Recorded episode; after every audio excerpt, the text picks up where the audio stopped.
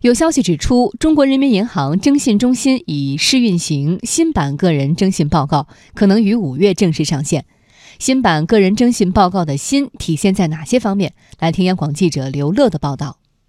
征信业务是指对企业、事业单位等组织的信用信息和个人的信用信息进行采集、整理、保存、加工，并向信息使用者提供的活动。我国现代征信业起始于二十世纪九十年代，目前央行牵头设立的征信中心数据库已经接入了三千五百多家银行和其他金融机构的信用信息数据和九点九亿自然人的信用信息。央行征信中心个人征信记录已经具有较大的公信力和形象力，越来。越来越多的人开始关注个人信用情况。记者在查阅相关信息和相关解读后了解到，相比旧版、新版央行个人征信报告，个人信息更细化，数据收集更全面，适用范围也更广泛。新版个人征信报告中，个人信息更加完整，还可以查看配偶信息。同时，报告维度更加丰富、更加全面，像电信业务、自来水业务缴费情况、欠税、民事裁决、强制执行、行政处罚、低保救助、职业资格和行政奖励等信息也将纳入。此外，新版报告更能真实反映个人信用状况，金融机构的信贷管理将变得更有针对性，风险管理更加精准，可有效降低信贷风险。中国人民大学重阳金融研究院副院长董希淼：一个呢，这些数据更加完整全面，能够更加系统的、更加精准的刻画一个人的信用水平。第二个方面就是更新更加及时数据，想打时间差做一些事情呢，就不太可能。第二个呢，它一些不良记录保持时间更长。新版的个人征信报告更能真实详细的体现一个人的信用情况，这将对我们的生活产生哪些影响？个人要如何看待和应对呢？继续来听报道。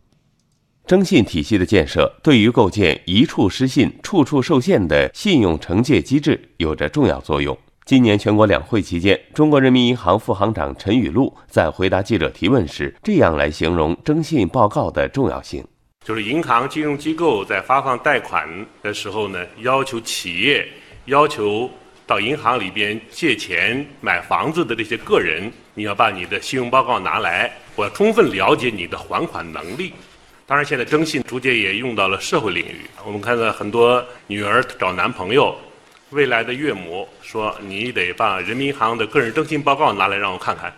新版个人征信报告对以往一些钻规则漏洞的行为有针对性的进行遏制，比如以往信用卡部分客户在发生严重违约后，最终采取销户的方式来洗白征信报告。新版个人征信报告中，信用卡销卡也有还款记录，未来这些个人信用黑历史将无处可逃。新版征信报告还增加了展示信用卡最近半年月均应还金额。这也意味着拆东墙补西墙、以卡养卡的日子也一去不复返。此外，新版征信报告中，夫妻双方共同买房，作为共同的借款人，双方都体现负债。也就是说，像以往上午离婚、下午买房这样的怪现象，也将成为历史。对个人而言，将来在任何地方的失信都可能会被新版个人征信报告记录在案。当个人申请贷款时，无论是房贷、车贷还是消费贷款，金融机构大多数都会先去查看个人征信报告。因此，征信报告上一旦留下负面记录，可能会影响信贷批准。董希淼分析认为，从征信报告的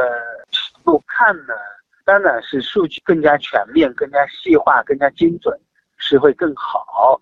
我们原来呢，征信报告主要是收集借贷的这些数据，像银行办理贷款啊、信用卡使用的情况。那么现在呢，会拓展一些其他的信息，就是跟经济行为有关的，水电费缴纳、税收的缴纳等等。但同时呢，要做好这些信息安全保护。对于新版个人征信报告，董希淼建议：一要保护好个人身份证件，不随意出借，防止个人身份被盗用；二要合理安排金融消费，透支消费量力而为，不参与非法集资，少从小贷款公司、网贷平台借贷；三是正确使用信用卡，不恶意透支，不以卡养卡，不虚假交易、违规套现。同时还要养成好的信用习惯，平时注意细节，按时足额还款，避免造成信用报告中的负面记录。